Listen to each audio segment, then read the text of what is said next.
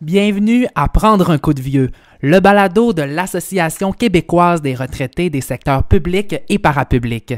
Cette série de balados vise à renforcer positivement la perception qu'ont les milléniaux du vieillissement.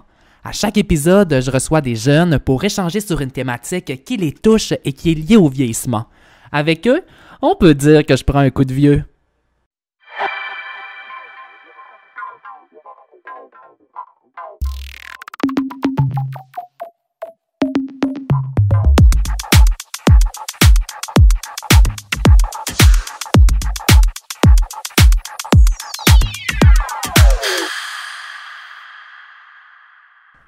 Dans cet épisode, je reçois la directrice générale d'Intergénération Québec, Fatima Ladjage. Intergénération Québec, c'est un organisme dont la mission est de favoriser le rapprochement des générations pour développer une société ouverte, inclusive et solidaire. J'ai donc profité de ma rencontre avec Fatima pour discuter des bienfaits de la cohabitation intergénérationnelle, tant chez les jeunes que chez les personnes aînées. Bonjour Fatima. Bonjour, Liane. Alors, Fatima, euh, au Québec puis au Canada, euh, on peut dire qu'il existe trois principaux modèles de cohabitation intergénérationnelle. Le premier, c'est celui de la maison intergénérationnelle pour permettre la cohabitation d'une famille sous le même toit. Le deuxième modèle, c'est celui de la colocation intergénérationnelle, une situation dans laquelle deux générations partagent le même toit. Alors que le troisième modèle, quant à lui, eh bien, c'est celui de l'insertion de logements étudiants dans une résidence pour personnes aînées. À quel élément il faut penser euh, pour favoriser la réussite d'une cohabitation euh, intergénérationnelle euh, au Québec, Fatima? Moi, je dirais que tous les, tous les trois éléments sont très intéressants pour euh, favoriser et développer la cohabitation intergénérationnelle parce qu'il ne faut pas se cacher euh, la face, se voiler la face. C'est quand même une, une approche euh, novatrice qui est très récente et elle a pris il y a de plus en plus d'engouement pour cette approche euh, depuis un peu les effets néfastes de, de, la pandémie. Hein. Vous savez que euh, le, le, phénomène d'isolement s'est exacerbé dans le cadre de la pandémie. Et bien avant la pandémie, le, problème de l'isolement de la solitude était omniprésent dans, un, dans un CHSLD un aîné sur dix recevait la visite de ses proches. Donc, si vous voulez, c'est tous les éléments néfastes qui ont provoqué, suscité cet euh, engouement, cet intérêt vis-à-vis de la cohabitation intergénérationnelle. Donc, euh, il ne faut pas favoriser un volet au détriment de l'autre. Tous les éléments sont, sont, sont euh, toute, toute, toute, toute, forme de, de, cohabitation seraient les bienvenus au, au Québec, aussi bien au Québec qu'au Canada. Alors, je comprends que l'isolement social des aînés est un facteur non négligeable. Est-ce qu'il y en a d'autres? Ben, c'est sûr que c'est un facteur non négligeable euh, pour, euh, vous voulez dire, euh, pour lutter contre l'agisme aussi, hein? C'est-à-dire que l'isolement, il y a, y, a, y a, la lutte contre l'agisme euh, quand on favorise la cohabitation intergénérationnelle. Donc, et puis par exemple dans les dans les résidences, il y a quand on ouvre les résidences pour aînés et les CHSLD au à la communauté, euh, il y a une, espèce de revitalisation des espaces communs qui, devient, qui, intervient. Il y a aussi la, la on favorise la transmission euh, intergénérationnelle et le partage qui se font dans les deux sens entre les jeunes et les aînés. Et bien sûr, surtout, surtout, la déconstruction des préjugés. Ça, c'est très, très important. C'est pour ça que je vous ai dit, euh, euh la cohabitation intergénérationnelle est quand même assez balbutiement.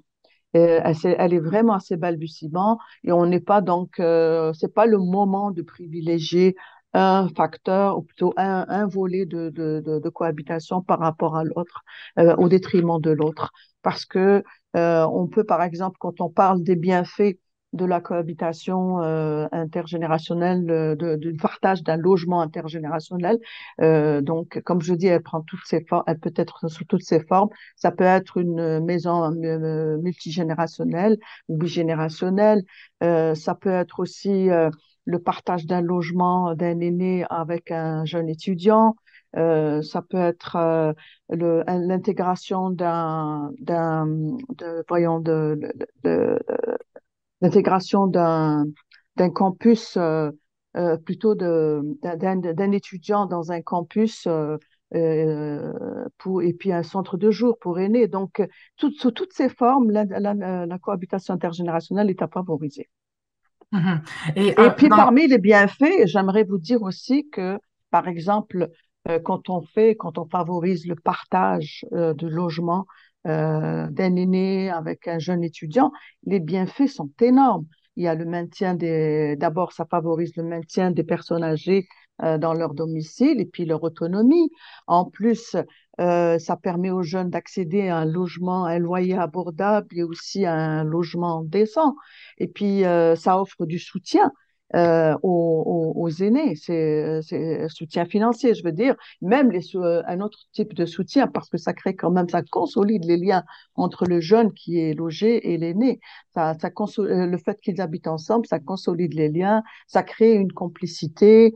Donc, euh, et puis la, la personne, la jeune personne peut rendre des services à l'aîné. C'est pour ça que je vous ai dit que l'intérêt de la cohabitation s'est manifesté de façon considérable à la suite des effets néfastes de la pandémie. Parce que on a, on, a constaté que beaucoup d'aînés se sont retrouvés seuls et isolés avec personne dans leur bulle et donc personne, ne, personne ne pouvait rentrer de l'extérieur chez eux alors que s'il y avait ce, ce, ce, ce le, le, le logement partagé était une pratique courante, ça aurait pu euh, éviter un tas de problèmes aux aînés. est-ce qu'il y a des enjeux auxquels il faut euh, considérer? Mais c'est sûr qu'il y a des enjeux à considérer. Ce n'est pas parce qu'on veut euh, créer euh, des projets intergénérationnels que euh, on- on- elles sont réussies. Il y a toujours, euh, il y a toujours des conditions de réussite euh, euh, des activités intergénérationnelles parce que euh, il faudrait qu'il y ait en amont euh, de l'intérêt et un besoin qui se manifeste chez les protagonistes, c'est-à-dire que ce soit l'aîné et un jeune qui habitent ensemble ou euh, une, une garderie et qui, qui, qui, euh, qui, euh, veut intégrer un CHSLD. Donc, il faudrait, et donc, ou une résidence pour aînés, une résidence privée pour aînés. Ça veut dire que il faudrait qu'il y ait euh, une, une, concertation entre soit les individus qui, qui habitent ensemble, qu'il y ait de l'intérêt, et aussi il faudrait qu'il y ait une planification en amont. Ça veut dire que si on ne pla- si, on crée pas des contextes de rapprochement euh, qui suscitent l'intérêt chez les participants et puis que ça répond aux besoins, c'est pas évident que ça puisse réussir, ça c'est clair. Euh, il faut qu'il y ait euh, donc le besoin et l'intérêt, c'est des conditions euh, vraiment sine qua non pour que un rapprochement puisse être réussi. Et quand c'est organisé par, quand c'est initié par les organismes, il y a tout un travail à faire en amont. Il faudrait qu'il y ait la planification, il faudrait euh, choisir son partenaire, un organisme qui choisit par exemple d'initier un projet intergénérationnel, euh, il faut qu'il choisisse son partenaire, qu'il se, con- se concerte avec lui, qu'il y ait une communication fluide.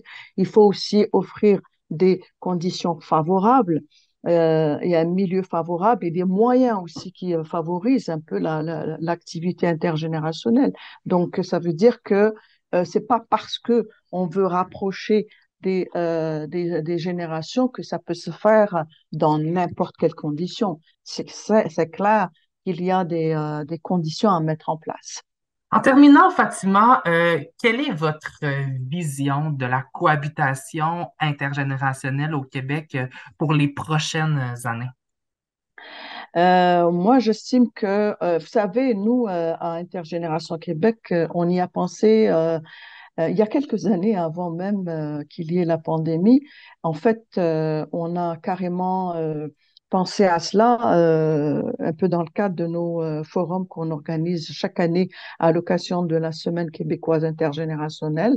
Euh, en 2017, on avait euh, tenu un forum dont la thématique portait sur les espaces et générations, enjeux et perspectives, et qui a réuni des experts et des intervenants de milieu pour réfléchir collectivement sur les espaces et les lieux qui favorisent une approche intergénérationnelle naturelle et inclusive.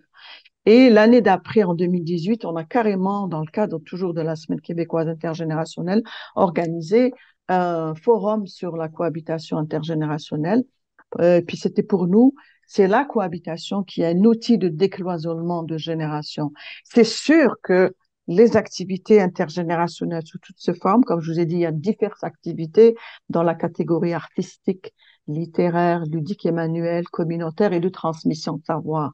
Mais si on veut une approche vraiment naturelle euh, de l'intergénérationnel, euh, il faudrait peut-être changer de paradigme au niveau de la société québécoise et penser à une, à, à une proximité naturelle, à créer de plus en plus de milieux qui euh, permettent cette cohabitation quotidienne, si je puis dire, entre les aînés et les jeunes. Je ne sais pas, moi, intégrer une garderie dans un CHSLD ou une résidence, faire des quartiers, des quartiers ouverts à la communauté comme un, un, groupe de résidence qui soit ouvert à sa communauté. Et puis que dans, dans, dans cette communauté, il peut y avoir euh, une, une, école, comme il peut y avoir par exemple une école dans, à proximité d'une résidence et puis par exemple un réfectoire, euh, une salle de, de, de, repas que où, où, où, aussi bien les jeunes de l'école que, que, que, les aînés puissent manger ensemble. Ça, c'est des, des, des moments euh, les repas, c'est des moments de convivialité où on peut euh, vraiment se tisser des liens. Et ce serait à ce genre d'initiative qu'il va falloir que le gouvernement pense. C'est-à-dire que à ne plus euh, les faire en sorte que les, les jeunes et les aînés soient séparés, décloisonnés en fait vraiment les, les, générations en créant des structures euh, donc qui font qui des structures adaptées euh, qui puissent accueillir euh, les deux, les diverses générations sous un même toit. Sous même toit. Ce sont tous de très beaux projets qu'on espère se voir concrétisés dans les prochaines années au Québec. Fatima Ladjage, directrice générale d'Intergénération Québec, un gros merci d'avoir été avec nous aujourd'hui. Merci à vous.